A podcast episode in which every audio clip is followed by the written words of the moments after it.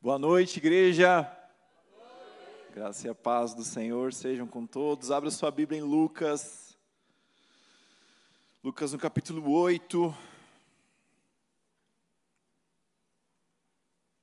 Aliás, perdão, Lucas capítulo 9, a partir do verso 10. Lucas 9, 10. Meus irmãos, estou muito feliz por estar com vocês aqui. Né, muitos rostinhos conhecidos aqui, outros nem tanto, mas o Jeff já me apresentou. Sou esposo da Melina. A Melina já tinha um, um compromisso aqui para hoje de noite, junto com a nossa filha pequenininha, que é a Betina, tem quatro anos. E a gente está esperando agora a Elisa, que vai nascer ali entre finalzinho de dezembro, comecinho de janeiro. Então, uma casa em que eu sou a minoria total ali, né? Você já vai imaginar como que já sou hoje você ainda mais, mas muito bom retornar aqui. Eu estive, nós tivemos a graça de, de estar com os irmãos aqui alguns meses atrás, logo antes do nosso envio lá para o Rio Grande do Sul. A gente está fazendo seis meses lá, né, como família lá. A gente foi para lá no finalzinho de abril, assumimos lá no, no, como ministério auxiliar, né, na PIB de Montenegro, que fica a 50 minutos mais ou menos de Porto Alegre. Assumimos lá no dia 1 de maio e com a graça de Deus temos aprendido bastante, temos trabalhado muito e temos visto o reino do Senhor se expandir ali naquele lugar também. Então é muito, muito bom poder voltar e poder compartilhar um pouquinho do que o Senhor tem, né, tem, tem falado no meu coração nesses dias. Amém? Vamos ler a palavra de Deus, a gente vai ler do 10 ao 17. Se você puder, já fica assim com um dedinho na sua Bíblia, lá para João, no capítulo 6. Porque em João 6, partir do verso 1, a gente tem esse mesmo texto, com algumas ênfases diferentes, com alguns detalhes diferentes, então em alguns momentos a gente vai passear por lá também. Tá bom? Mas vamos lá. Lucas 9, a partir do verso 10. Ao regressarem, os apóstolos relataram a Jesus tudo o que tinha feito. E ele, levando-os consigo, retirou-os à parte para uma cidade chamada Betsaida, verso 11. Mas as multidões souberam disso e o seguiram. E acolhendo-as, Jesus lhes falava a respeito do reino de Deus e socorria os que tinham necessidade de cura. Mas o dia estava chegando ao fim. Então os doze se aproximaram de Jesus e disseram: Despeça a multidão, para que indo às aldeias e campos ao redor se hospedem e encontrem alimento, pois estamos aqui em lugar deserto. Jesus, porém, lhes, lhes disse: Deem vocês mesmos de comer a eles. E os discípulos responderam: Não temos mais do que cinco pães e dois peixes, a não ser que nós mesmos vamos e compremos comida para todo esse povo. Verso 14: Porque estavam ali cerca de cinco mil homens. Então Jesus disse aos seus discípulos: Façam com que se assentem em grupos de cinquenta, e eles atendendo, e fazendo com que todos se assentassem. E Jesus pegando os cinco pães, os dois peixes, erguendo os olhos para o céu, os abençoou, partiu e deu aos discípulos para que distribuíssem entre o povo. E todos comeram e se fartaram. E dos pedaços que sobraram foram recolhidos doze cestos. Amém? Coloque a mão aí no seu coração, vamos orar mais uma vez.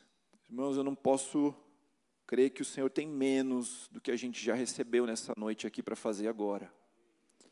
Então, ore com expectativa, com fé no Senhor, para que Ele fale ao seu coração, para que Ele ative coisas no seu coração, para que o Senhor gere algo no seu coração por meio da Sua palavra. Nessa noite, libere e declare as Suas palavras sobre a Sua própria vida agora.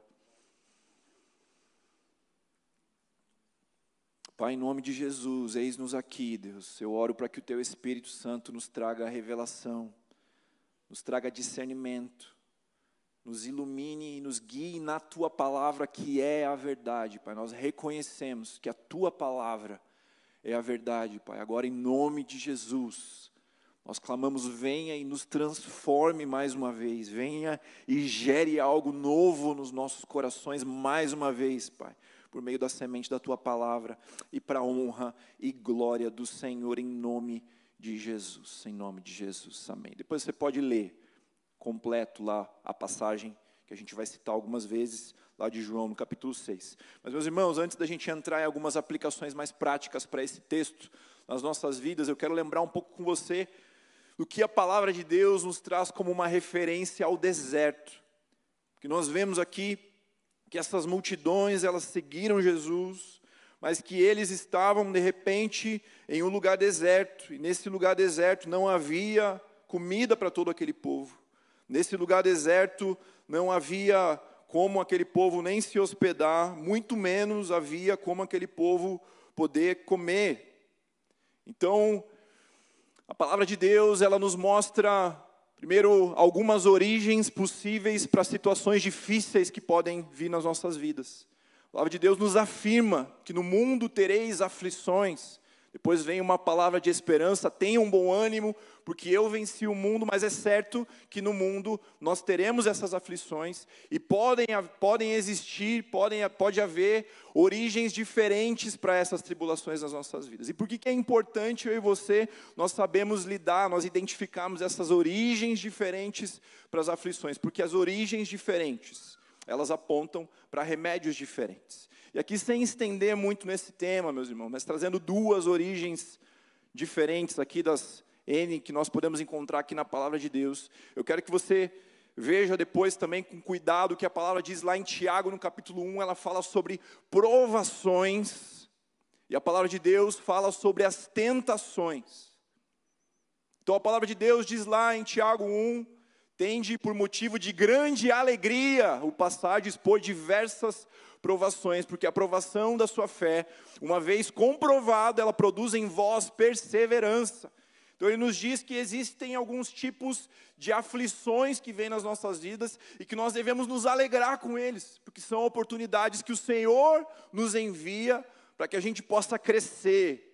Uma palavra bonita para que a gente possa ganhar musculatura emocional, musculatura espiritual, para que a gente fique mais forte e para que o Senhor nos prepare para as coisas que nós viveremos depois. Para essas coisas, para essas situações. Muitas vezes a palavra de Deus nos apresenta como desertos. Jesus ele foi levado pelo Espírito a um deserto. Naquele deserto ele foi tentado pelo inimigo, mas naquele deserto onde ele passou por provações, onde ele passou pela fome, onde ele, onde ele decidiu jejuar por 40 dias, se preservar ali num, num, propósito de oração. Jesus esteve naquele deserto, e nesse sentido, o deserto significa essa aprovação de Deus. Nós encontramos esse lugar deserto, ou algo muito parecido com isso, lá em Ezequiel, capítulo 37, quando nós lemos a passagem do vale de ossos secos, quando Deus fala para o profeta, declare, profetize sobre esse vale, sobre esse lugar, que o Espírito também tinha levado o profeta até lá. Então ele não foi por conta ele não foi porque ele tinha errado, ele não foi por consequência de, um, de uma falha na sua vida, ele não foi porque Satanás tinha tentado ele para que ele caísse e parasse lá do nada, não. A gente vê pessoas no lugar certo, fazendo a coisa certa e que de repente se encontram em uma tribulação. Isso acontece também com o apóstolo Paulo, se não me engano, lá em Atos capítulo 16, quando ele é preso. E ali os versículos que vêm antes do contexto da, daquela prisão, nós vemos que ele estava no lugar certo, que ele tinha orado para ter direção de Deus para onde ele tinha que ir, ele foi para a cidade certa, ele ouviu a voz do Espírito, ele estava se retirando para um lugar de oração e ali ele é preso. Um deserto, uma provação, algo que Deus enviou ou que o Senhor permitiu que ele passasse, que a gente passe, para que a gente crie essa musculatura e possa avançar. E o a outra origem da crise, vou falar menos sobre ela, é, é a tentação. Aquilo que nós vemos que levou à queda Adão e Eva. A tentação, ela vai sempre. Preste atenção no que está acontecendo nesses dias. A tentação, ela questiona verdades eternas de Deus. A tentação, ela mistura verdades com mentiras. E a tentação, ela mexe com a cobiça dos nossos olhos, coisas que parecem boas, mas não são. E no final das contas, elas não são enviadas por Deus, como você aprende lá em Tiago, no capítulo 1. Elas são enviadas por Satanás com o único objetivo de te destruir, te derrubar. E aqui o que nós vemos é um deserto.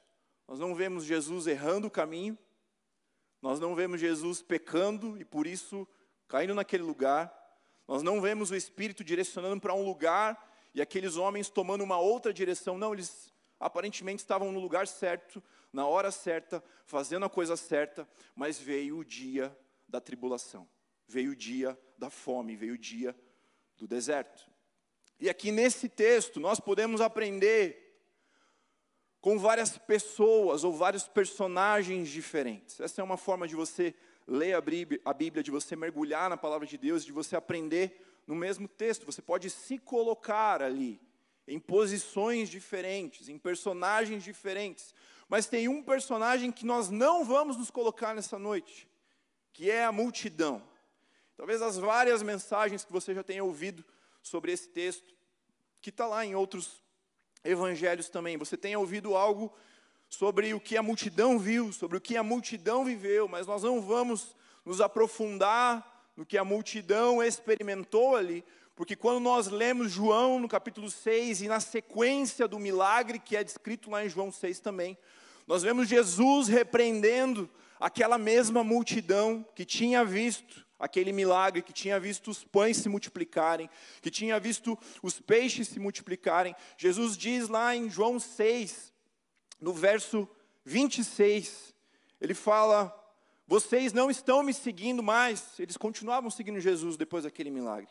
Jesus diz: Vocês não estão mais me seguindo pelos sinais e pelas maravilhas. Olha essa chave aqui que a gente encontra. Vocês não estão mais me seguindo pelos sinais e pelas maravilhas, mas vocês estão me seguindo porque vocês comeram e ficaram satisfeitos. Porque vocês comeram e a sua fome foi saciada. Pegando a palavra bem certinha aqui, que a NAA traz. Porque vocês comeram e ficaram satisfeitos, é isso mesmo. Ou seja, meus irmãos, Jesus está repreendendo uma multidão, porque elas estavam seguindo, não por quem Ele é, não pela transformação que Ele poderia gerar nos seus corações.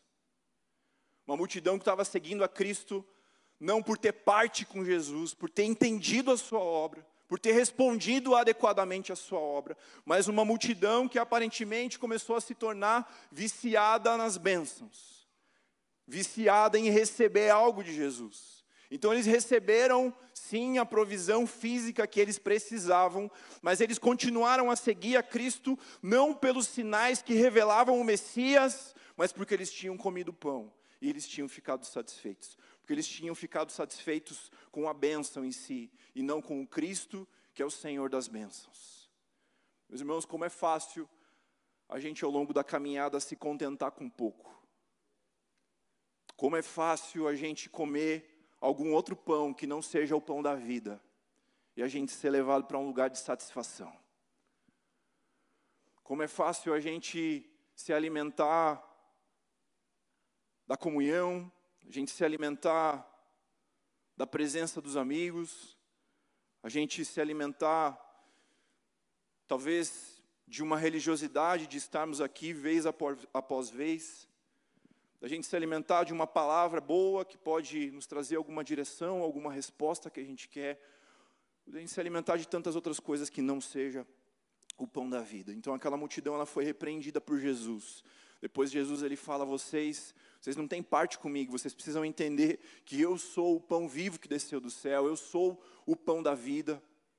Vocês, se vocês quiserem ter uma aliança comigo, vocês precisam comer da minha carne, vocês precisam beber do meu sangue. Não adianta vocês continuarem a me seguir atrás de algo passageiro, atrás de respostas para necessidades passageiras da sua vida. Eu quero que você tenha uma aliança comigo, eu quero que você tenha parte comigo. Aquela multidão, ela ouve isso de Jesus. E no final, lá do capítulo 6, nós vemos que aquela multidão fica chocada. E a palavra diz que muitos dos discípulos deixaram de seguir Jesus.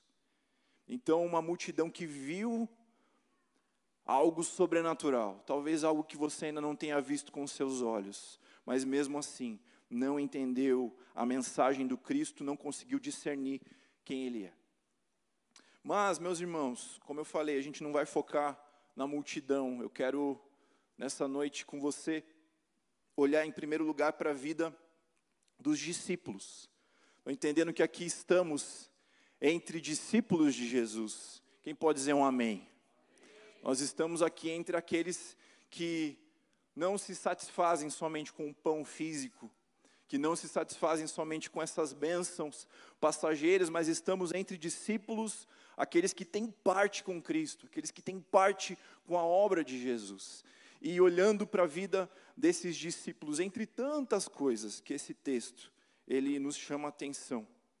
Tenho certeza que você já ouviu outras mensagens incríveis sobre ele, mas olhando para a vida dos discípulos, eu quero olhar principalmente para um versículo que tem a ver com o tema dessa mensagem. Ah, vamos ler os versos 12 e 13. Mas o dia estava chegando ao fim. Então os doze se aproximaram de Jesus e disseram: Despeça a multidão para que, indo às aldeias e campos ao redor, se hospedem e encontrem alimento, porque estamos aqui em lugar deserto. E Jesus, porém, lhes disse: Deem vocês mesmos de comer a eles. Deem vocês mesmos de comer a eles. É uma palavra que tem ecoado no meu coração há algum tempo. Deem de vocês mesmos, deem vocês mesmos de comer a esse povo. Os irmãos, eu creio que em primeiro lugar, quando nós olhamos para essa ordem de Jesus, para essa ordem de Jesus que não é apenas para esses discípulos, mas para essa ordem de Jesus que eu creio que, que, eu creio que ecoa para nós nesses dias para essa ordem de Jesus que é completamente atual, que é completamente contextualizada com que nós clamamos como igreja. Primeira coisa que eu aprendo aqui é entender qual é o meu nível de comprometimento, de compromisso com a obra do Senhor. Entender qual é o meu nível de fato de entrega, de comprometimento, quanto eu tenho parte com a obra de Cristo. Tem alguém querendo pregar aqui, hein? eu acho que o fruto não cai longe da árvore mesmo, como dizem, né? Mas qual o seu nível de comprometimento com a obra? Meus irmãos, aqui nós temos pessoas que levaram um problema até Jesus.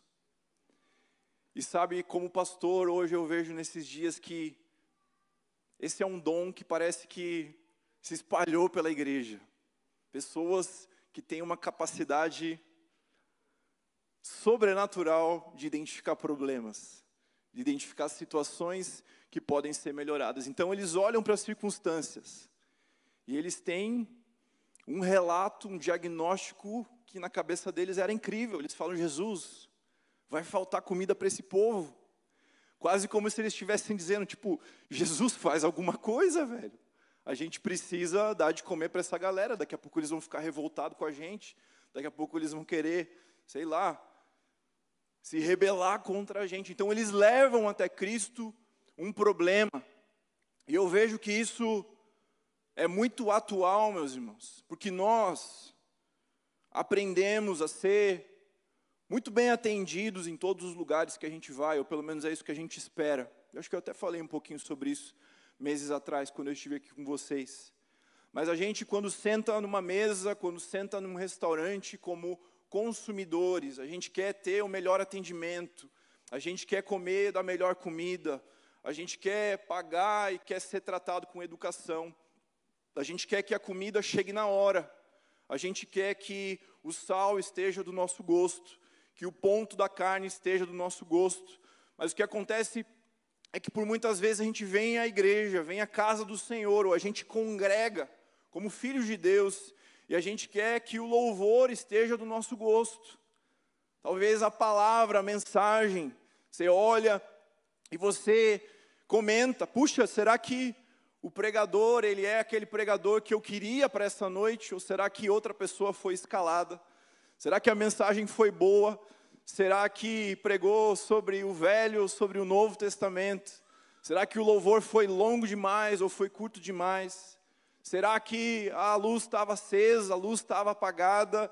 Será que estava muito alto, muito baixo? E tantas coisas, meus irmãos, que tomam as nossas rodas de conversa. Tantas coisas que a gente fala depois de um momento como esse, um momento de glória manifesta de Jesus, e às vezes a gente deixa de falar sobre a glória de Jesus, sobre o que Jesus fez no ambiente, sobre a manifestação do sobrenatural, para falar sobre coisas como essas que apontam muitas vezes para uma mentalidade que tenta governar as nossas vidas, que é essa mentalidade do consumidor, daquela pessoa que senta prontinha para receber alguma coisa. A gente já viu que essa mentalidade certamente ela estava no meio da multidão também. A multidão que aprendeu a se satisfazer apenas com o pão. Mas essa é uma mentalidade que também, pelo menos pelo começo daquele diálogo, ela fez parte ali, naquele momento, do, do coração dos discípulos. E aí eu quero contrastar com você qual é, se não é a mentalidade do consumidor, o que Deus espera de mim e de você. E aí, pegando esse mesmo exemplo do restaurante, eu estava me lembrando hoje que quando eu era criança, o meu pai, ele tinha uma pizzaria, ele teve uma pizzaria por algum tempo. A família do meu pai é muito envolvida com cozinha, então meu avô teve alguns restaurantes, meu pai teve, a minha tia tem, junto com meu primo também. Então é um povo que gosta muito de comida e que vive disso. E por um tempo meu pai teve restaurante também. E eu lembro que quando eu estava lá, meus irmãos, eu, eu tinha nove anos de idade. Mas eu, como filho do dono daquele restaurante, eu chegava lá, não importava o dia. Se fosse de tarde, eu ia dobrar caixa de pizza. Se fosse de noite, eu ia fazer alguma coisa. Meu pai me colocava para fazer alguma coisa. Eu ia abrir refrigerante de garrafinha para passar para o garçom. Eu ia ajudar a limpar copo. Eu ia ajudar a passar copo por cima ali da bancada para o garçom. Então eu estava sempre fazendo alguma coisa, mas entendendo que eu não podia estar ali como alguém que estava assistindo o que estava acontecendo, porque aquele restaurante era do meu pai. Então eu precisava ter, de alguma forma, mesmo muito novo, parte com aquilo que o meu pai estava fazendo. Eu tinha parte com a obra do meu pai ali, com o trabalho do meu pai ali. Eu não precisava ter CLT, eu não precisava ter salário, mas eu me sentia de alguma forma responsável pelo que estava acontecendo nos negócios do meu pai. Se você é espertinho, você já entendeu onde eu quero chegar. Meus irmãos, eu e você, nós somos chamados para agir, não com a mentalidade de quem recebe, de consumidor, mas com a mentalidade de filhos que entendem que têm responsabilidade sobre os negócios do seu pai nesses dias. Com a mentalidade de filhos que decidem fazer parte da obra do seu pai nesses dias. Então, para mim e para você, não adianta a gente chegar só com um problema. Para mim e para você não adianta, porque se o nosso comprometimento com a obra de Deus é o comprometimento de filhos, eu e você necessariamente precisamos sentir a dor pelos problemas que nós identificamos, chorar pelos problemas que nós identificamos. A nossa alma precisa se incomodar, sentir esses problemas, não apenas apontar, mas isso precisa gerar algo dentro de nós. E o Senhor, sem dúvida, ele nos chama muitas vezes para que nós sejamos a resposta para aquelas coisas que tanto incomodam o nosso coração. Quando a gente vai para Isaías no capítulo 6, e a gente olha um pouquinho para o chamado de Isaías, é um texto também tão conhecido, mas a gente vê ali um profeta que chega diante do Senhor e ele apresenta dois problemas. Ele fala: Senhor, eu tenho lábios impuros. Esse é o problema um. Mas tem um problema dois, maior ainda. Eu habito no meio de um povo de lábios impuros. E aí, diante da visão do trono, da visão da glória de Deus, uma das coisas que acontece é que uma brasa viva é colocada na boca, na língua ali do profeta. Então a gente vê que o problema um que tinha a ver com ele, que ele confessou, ele confessou o seu pecado diante de Deus, e a sua boca foi purificada pelo Senhor. Mas para o problema dois, Deus devolve para Isaías e fala: Isaías, quem eu vou enviar para ser resposta para isso? Deus ele não pegou a brasa e colocou nos lábios de todo o povo de Israel. Ele tratou um homem e ele perguntou a Isaías: Quem eu enviarei no meio desse povo? E aí o profeta declara: Senhor, eis-me aqui, envia-me a mim. Ele entendeu que a resposta que o Senhor merecia, pelo que Deus fez na vida de Isaías, era ele devolver a sua própria vida por inteiro.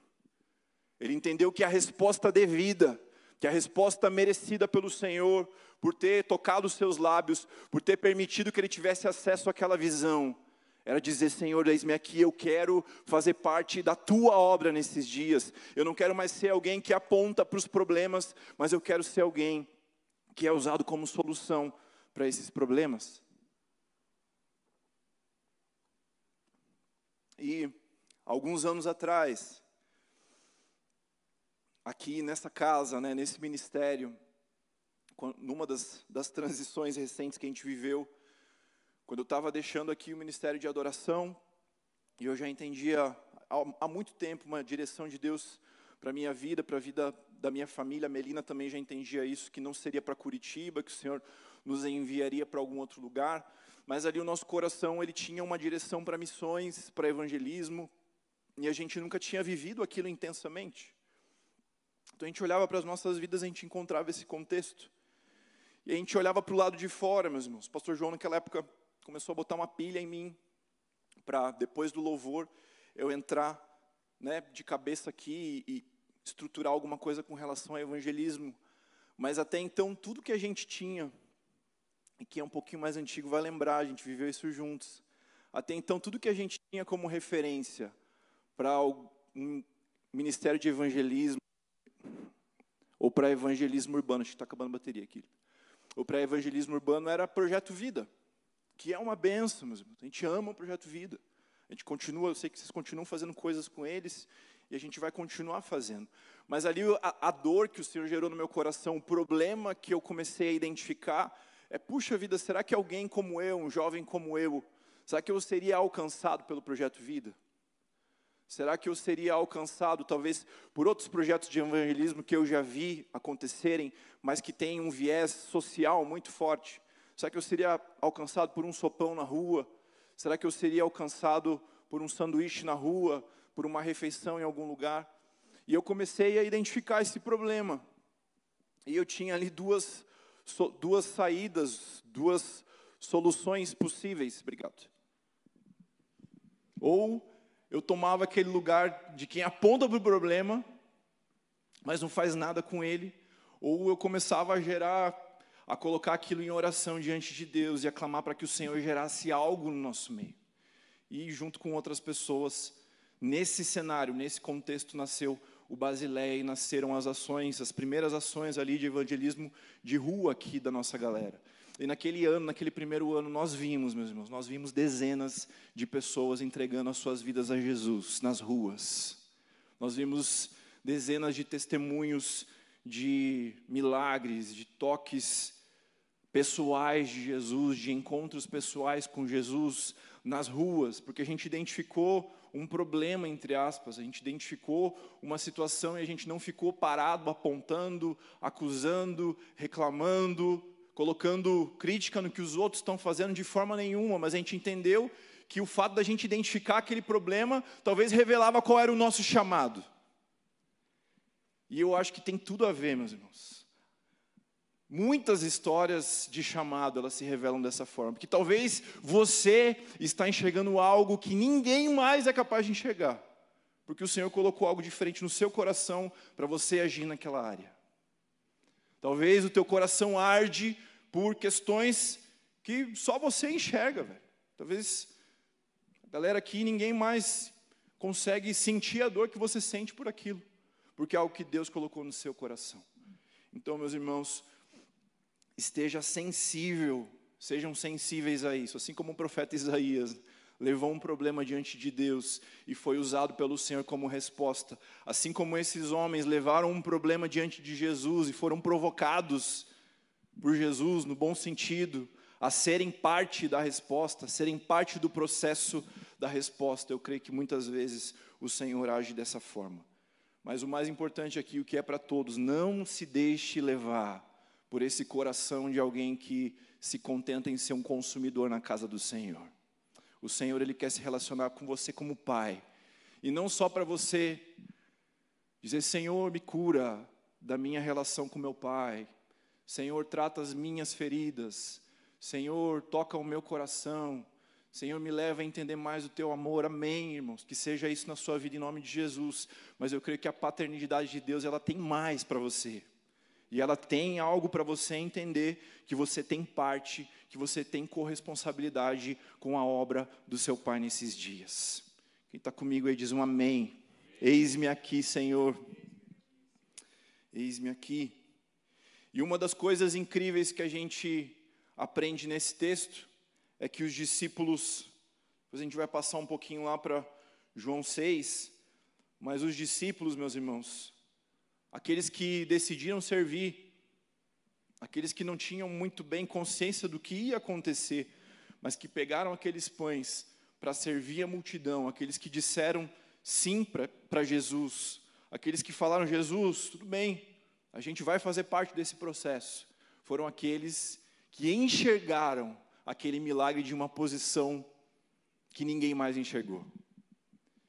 Então entenda que quando eu e você nós dizemos sim para Jesus, e enquanto nós estamos servindo, eu tenho certeza que o sobrenatural de Deus ele vai se manifestar no nosso meio. Quando nós dizemos sim e no meio do processo do serviço, eu creio que os milagres eles vão acontecendo, os sinais eles vão acontecendo, o favor de Deus vai se derramando de uma forma ainda maior sobre as nossas vidas, quando dizemos sim e quando estamos no caminho servindo a multidão. Segundo lugar, ainda a ver com esse verso aqui que a gente acabou de ler, deem vocês mesmos a eles de comer.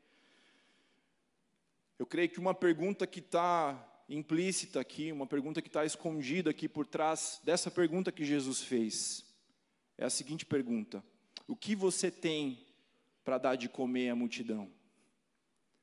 Que quando Jesus ele fala isso, deem vocês mesmos a eles de comer, a primeira reação deles é: tá, mas a gente não tem nada para oferecer. E aí vamos lá comigo, sei que você está com o dedinho marcando aí já, João capítulo 6. Deixa eu achar com você rapidinho. Vamos ler a partir do 6. Mas Jesus dizia isso para testá-los, porque sabia o que estava para fazer.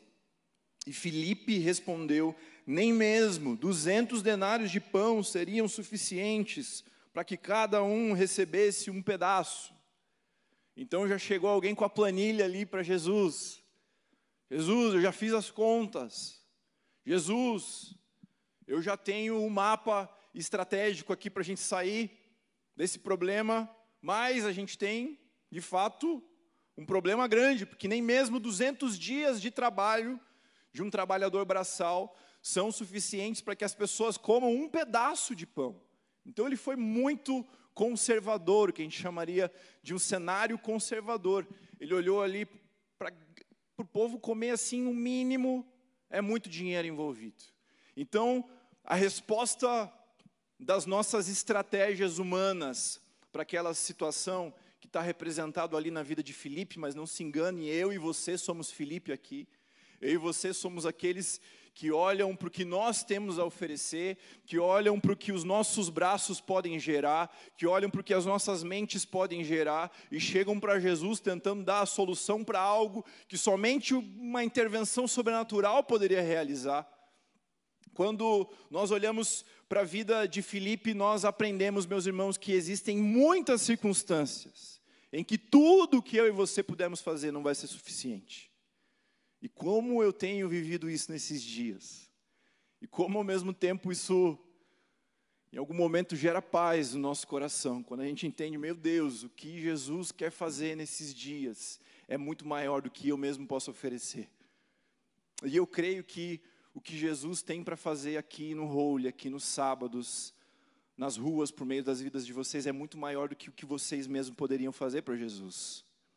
E isso significa, meus irmãos, que as respostas das estratégias, elas podem nos ajudar nesse caminho. A estratégia é uma benção, o planejamento é uma benção. Essa é a minha formação, essa área que eu ainda trabalho, né, de segunda a sexta. Então eu olho para tudo isso, eu enxergo coisas muito boas que a gente pode pegar e aplicar para o reino de Deus. Mas tem algum momento que a gente tem que chegar não e dizer não. Isso aqui não é suficiente. Eu não posso depositar as minhas esperanças nisso. Eu não posso colocar a minha confiança completamente nisso. Então, olhando para Filipe, nós muitas vezes nos vemos como aqueles que querem trazer respostas racionais, respostas humanas para circunstâncias em que somente o sobrenatural de Deus pode gerar algo. Mas quando a gente continua nesse texto, eu creio que nós também temos uma chave, uma direção muito preciosa para as nossas vidas e para como nós podemos responder a essas necessidades que são maiores do que o que nós mesmos podemos oferecer para Jesus. Nós vemos isso lá no verso 9. Aliás, vamos ler do 8. Um dos discípulos, chamado André, irmão de Simão Pedro, disse a Jesus: Aqui está um menino que tem cinco pães de cevada e dois peixinhos. Mas o que é isso para tanta gente? Meus irmãos, quando nós lemos lá Gênesis capítulo 4, a história da oferta, ou das ofertas, da oferta de Caim e da oferta de Abel, lá no verso 4, nós vemos que o Senhor, ele aceitou a oferta de Abel, mas o verso 4 ele fala algo que é uma chave para mim para você. Ele diz que o Senhor aceitou a Abel e a sua oferta. Ele não fala que o Senhor aceitou a oferta de Abel, mas fala que o Senhor aceitou a Abel e a sua oferta. E quando nós vamos lá, porque a palavra de Deus nos mostra em João, no capítulo 4, naquele diálogo também tão conhecido, de Jesus com a mulher samaritana. Quando a gente abre lá no verso 23, que talvez seja o verso mais conhecido desse texto, que fala: importa que os verdadeiros adoradores o adorem em espírito e em verdade, estes são os adoradores a quem o Pai procura. Eu e você lembramos, aprendemos que Deus ele não procura por adoração, mas Deus procura por adoradores. Deus ele não ele não fica impressionado com o tamanho da sua oferta, financeiramente falando. Mas Deus, Ele quer o teu coração. Deus, Ele talvez não precisasse daqueles cinco pães e dois peixinhos, falando literalmente assim. Mas a gente vê que aqui Felipe, aliás, perdão, aqui André, ele diz: Jesus, eis aqui um menino, eis aqui alguém que tem algo para te oferecer. Eis aqui alguém que decidiu oferecer tudo aos teus pés. Eis aqui um menino, e esse menino, ele tem cinco pães e ele tem dois peixes. Meus irmãos, olhando para esses dois extremos, né? Para esses dois opostos da reação de Filipe, que ofereceu estratégias, e do que aquele menino fez aos olhos de Jesus, eu e você encontramos uma chave. Como a gente já falou, existem vezes que a nossa estratégia ela não vai servir para muita coisa, mas o Senhor, Ele quer o nosso coração, Ele quer a nossa entrega por inteiro, Ele quer uma entrega que seja da vida inteira aos pés de Jesus, não uma entrega que seja regulada, não uma entrega pela metade, não um pedaço do nosso coração, não um pedaço da nossa vida, não, entre aspas, uma área das nossas vidas, mas Ele anseia por uma entrega que seja total, para que esse Deus que procura por adoradores, Ele olhe para o meu coração e para o seu coração, Ele possa dizer: Achei, achei ali um adorador Achei ali uma adoradora, achei ali alguém que está disponível a entregar tudo que tem aos meus pés.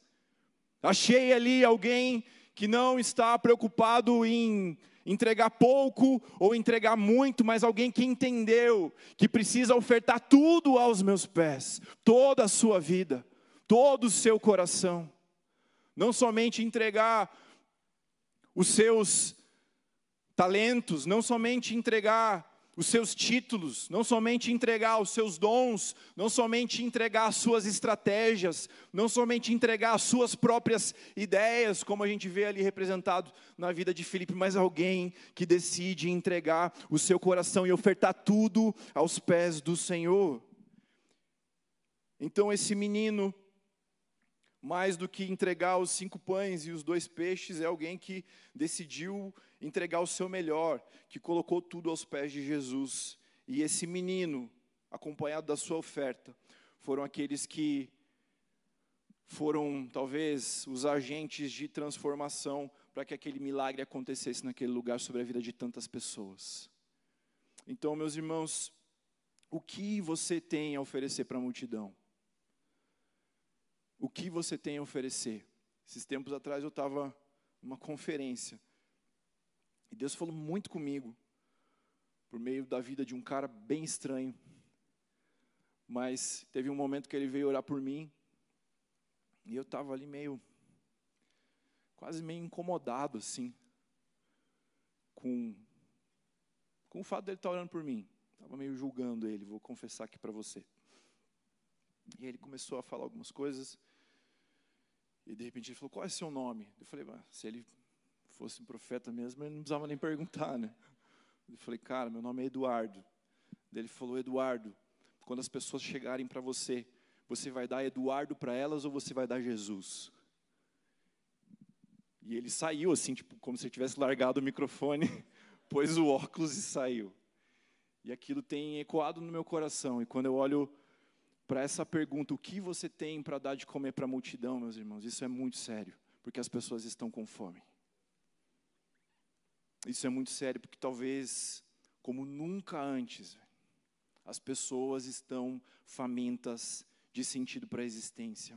As pessoas estão famintas por uma causa que preenche os seus corações. As pessoas estão famintas por um encontro com uma paternidade completa que transforme as vidas. As pessoas estão famintas por perdão, por redenção. As pessoas estão famintas por alegria acima de um sentimento, uma alegria que vem no espírito. As pessoas, elas estão famintas. E o que eu e você temos oferecido para elas?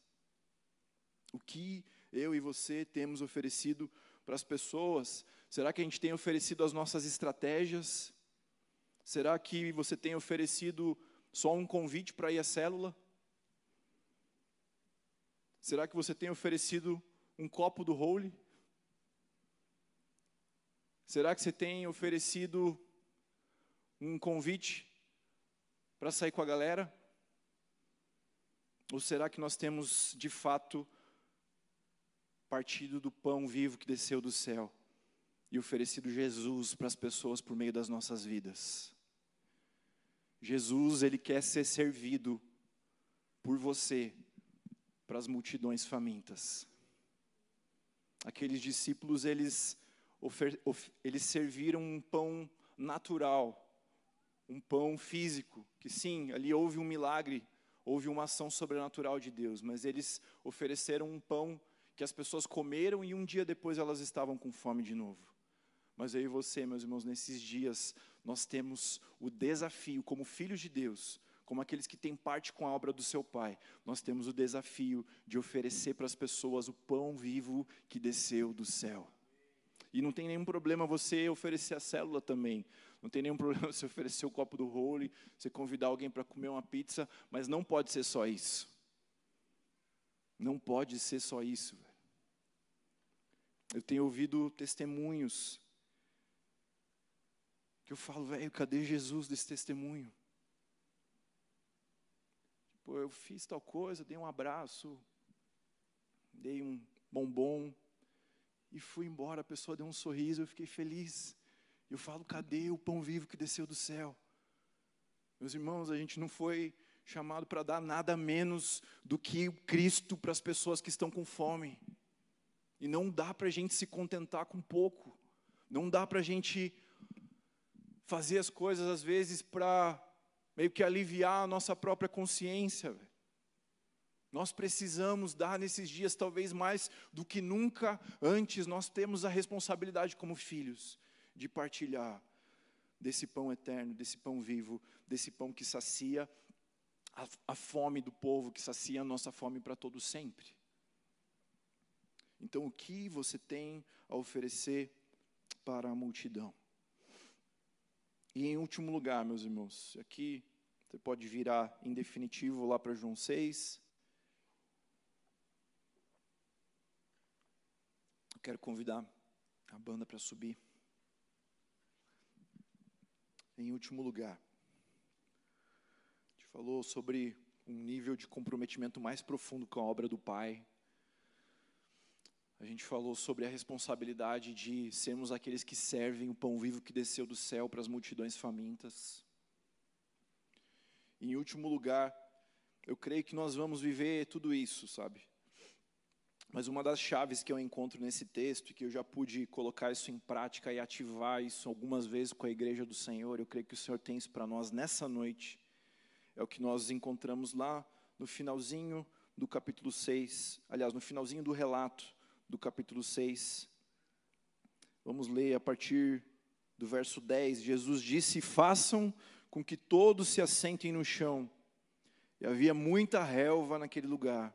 Assim como os homens se assentaram, e eram quase cinco mil. E o onze, então Jesus, ele pegou os pães, e tendo dado graças, ou tendo agradecido, ele distribuiu-os entre eles, e também igualmente os peixes, e tanto quanto queriam. Aqui, meus irmãos, nós aprendemos que Jesus, ele primeiro agradeceu, e depois a, multi, a multiplicação dos pães aconteceu. Primeiro Jesus deu graças ao Senhor. Lá no outro texto de Lucas fala que ele abençoou. Mas aqui em, em, João nós vemos que ele deu graças a Deus. Ele agradeceu ao Senhor pelo que ia acontecer. E depois daquele movimento de gratidão de, de Jesus, nós vemos os pães e os peixes se multiplicando. E aqui eu aprendo, meus irmãos, a importância de nós ativarmos a nossa fé para de fato nós pudermos para que a gente possa viver o que o Senhor anseia que a gente viva.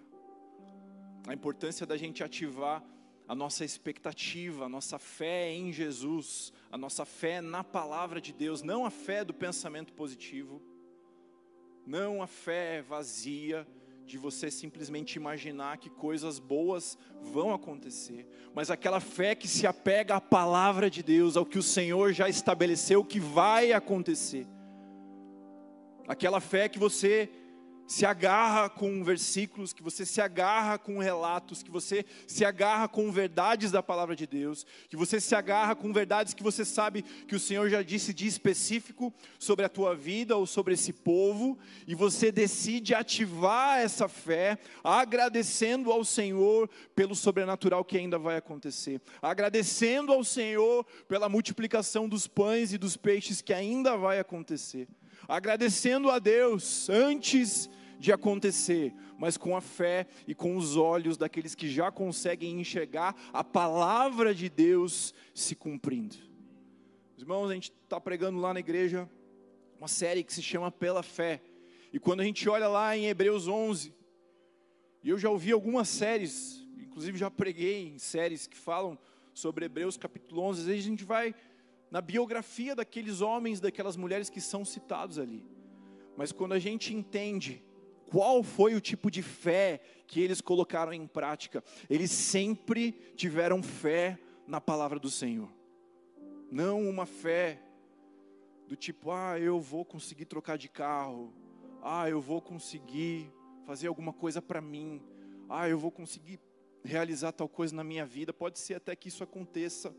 Deus te abençoe que você consiga isso, se for a vontade do Senhor.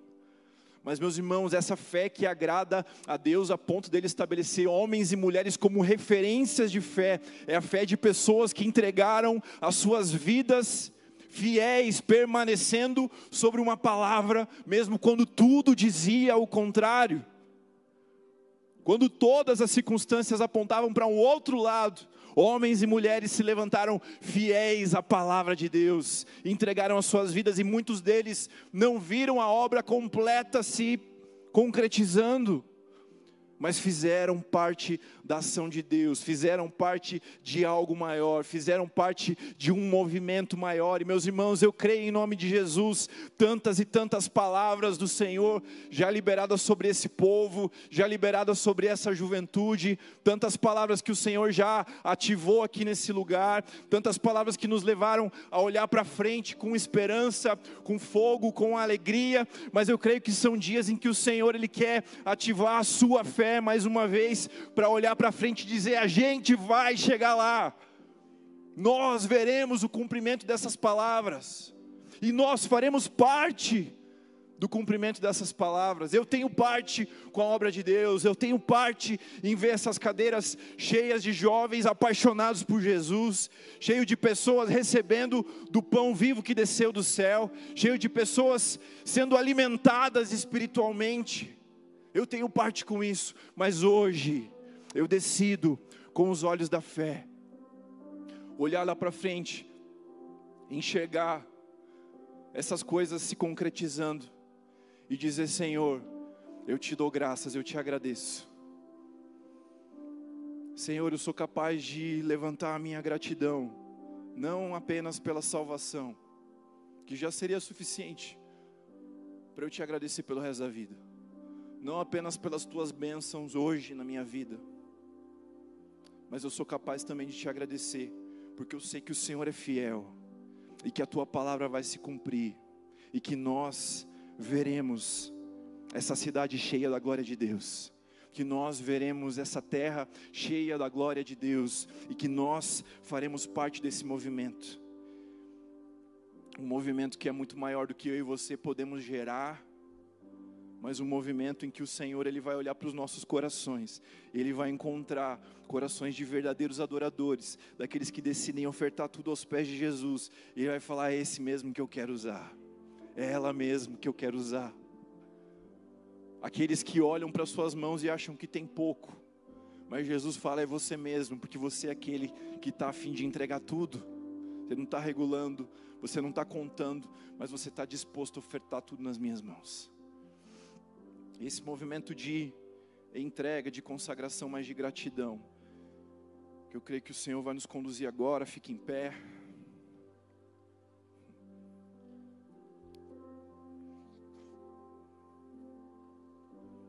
quero que você, primeiro aqui, simbolizando isso, simbolizando um povo se movimentando, simbolizando um povo que diz sim, não respostas individuais, mas resposta de um povo. Eu quero que você se junte com mais uma pessoa agora. E você que já é da casa há muito tempo, dá uma olhadinha lá atrás, sempre fica alguém sozinho para lá. E aí você vai lá atrás. Mas se junta com alguém agora. Eu quero te convidar com os olhos da fé a você olhar para essas promessas de Deus se cumprindo sobre essa geração, sobre essa igreja, sobre esse povo, sobre esse ministério, e a agradecer ao Senhor, agradecer. Você não vai pedir nada a Deus, você vai agradecer, você vai louvar o Senhor, vai dizer, Pai, obrigado, obrigado porque o Senhor é fiel, obrigado porque nós podemos ver, e aí você declara que nós podemos ver pela fé, e depois a gente vai ter mais um momento aqui mas eu quero que esse primeiro momento, em nome de Jesus, seja esse, esse movimento dessa gratidão que se move pela fé e que olha para as promessas da palavra de Deus se cumprindo e diz: Eu creio que vai acontecer. Pode fazer isso agora? Amém. Um chamado individual para você agora que continue em espírito de oração, mas um chamado individual é para essa pergunta que o Senhor nos fez essa noite, o que você tem a oferecer para a multidão. O que você tem a oferecer para as pessoas, o que você tem dado à multidão, o que você quer dar à multidão. Eu creio em nome de Jesus que é uma noite em que o Senhor ele vai encontrar muitos de nós como aquele menino que ele entregou a sua própria vida ao Senhor mais do que entregar estratégias, mais do que apenas os planos, mais do que apenas as ideias, mais do que apenas as contas, mais do que apenas aquilo que os homens podem produzir, ele entregou a sua própria vida a Jesus e com a sua vida entregue, nós vemos ali a entrega total de tudo que ele tinha nas suas mãos. Eu quero em nome de Jesus, eu creio em nome de Jesus, que o Senhor está liberando isso sobre nós nessa noite. Pessoas que dizem: Senhor, eis-me aqui, assim como Abel, eis aqui a minha vida e a minha oferta.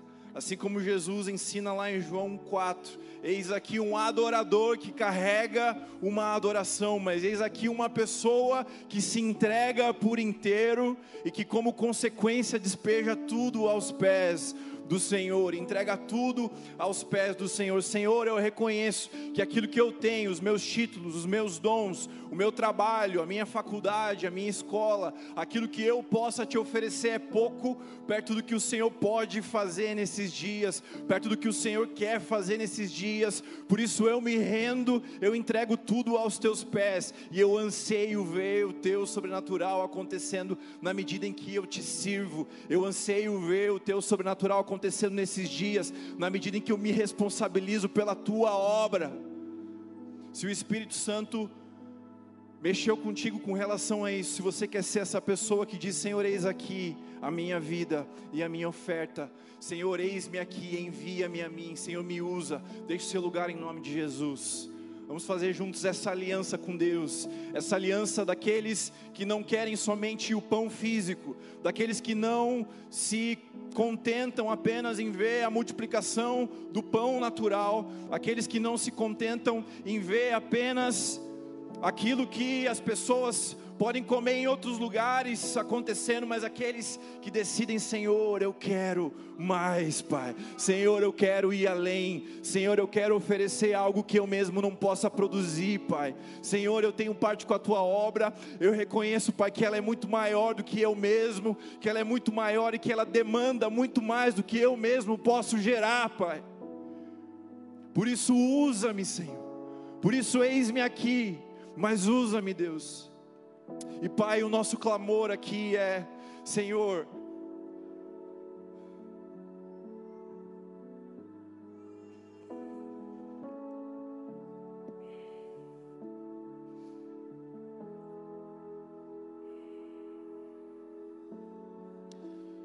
Nós precisamos do Senhor, Pai. Nós precisamos de mais, Deus.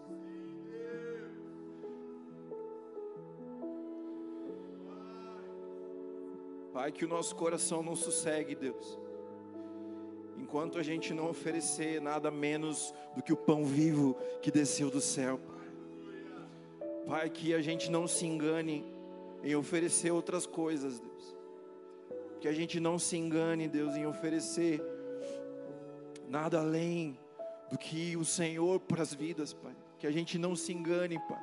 Que o nosso coração não se sacie, não se contente, Pai, com pouco que o nosso coração não fique confortável, Pai, em oferecermos para as pessoas nada além do pão vivo que desceu do céu, Pai. Nós precisamos do teu agir sobrenatural. Eu clamo sobre essas vidas que estão aqui agora. Espírito Santo, marca essa noite. Marca essa noite em nome de Jesus.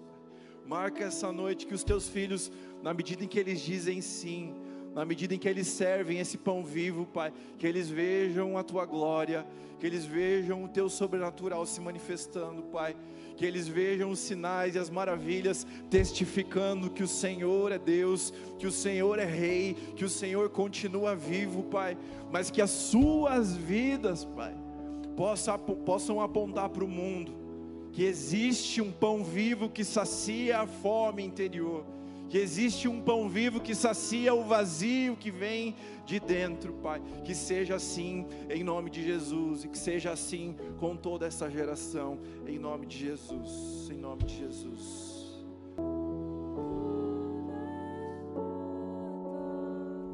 Amém, glória a Deus.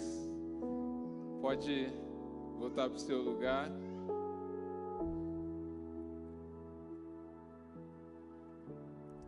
Gente está encerrando o nosso culto, mas antes eu tenho um aviso muito importante para dar. A gente está aí na, na véspera né, de, do nosso retiro da juventude, então semana que vem estaremos na sexta-feira já indo para a chácara. É um tempo muito especial e nós estamos com expectativa para esse tempo. E no sábado nós teremos uma programação especial depois do culto da noite no retiro, nós teremos a noite do pijama. Então já quero que você vá preparado, nós vamos ter esse tempo lá de comunhão, na lareira, com marshmallow, pipoca, jogos. Então para a gente fortalecer ali a comunhão, temos um tempo juntos Nós estamos aqui lançando, tá vendendo lá atrás na lojinha do Role, você já pode comprar hoje, então, esse pote de pipoca do Role, tá bom? Esse balde, né, que chama de pipoca do Role. E aí, você pode comprar então o balde por 15 reais, mas nós temos também os adesivos, né? um pacote de adesivos com vários adesivos legais que a gente tem lá atrás também na lojinha do Role.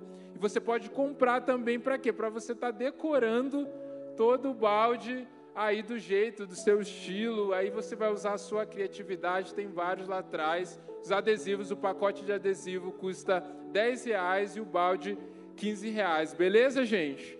Então se preparem cria expectativa, quero ver a galera de pijama lá, a galera, ó, fazendo muita coisa que a gente não pôde fazer nesse tempo aí de, de, de pandemia, celebrando junto, um ambiente muito legal para a gente estar tá fazendo amizades também. Então, você que é novo aí no Role, vai ter essa oportunidade no retiro também, estar experimentando desse tempo.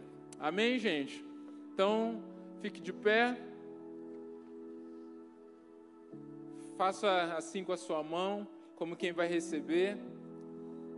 Que o amor de Deus, Pai, que a graça salvadora de Jesus Cristo e que a comunhão do Espírito Santo seja com todos nós hoje e para todos sempre. Amém.